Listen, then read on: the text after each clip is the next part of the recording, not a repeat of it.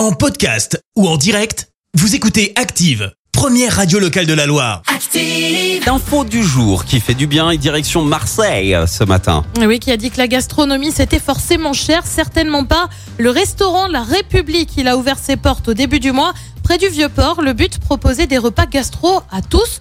Tout le monde est le bienvenu dans le restaurant. Ce qui change, eh bien, c'est l'addition. Le repas est à 22 euros, sauf pour les personnes démunies qui, ne paient qu'un euro.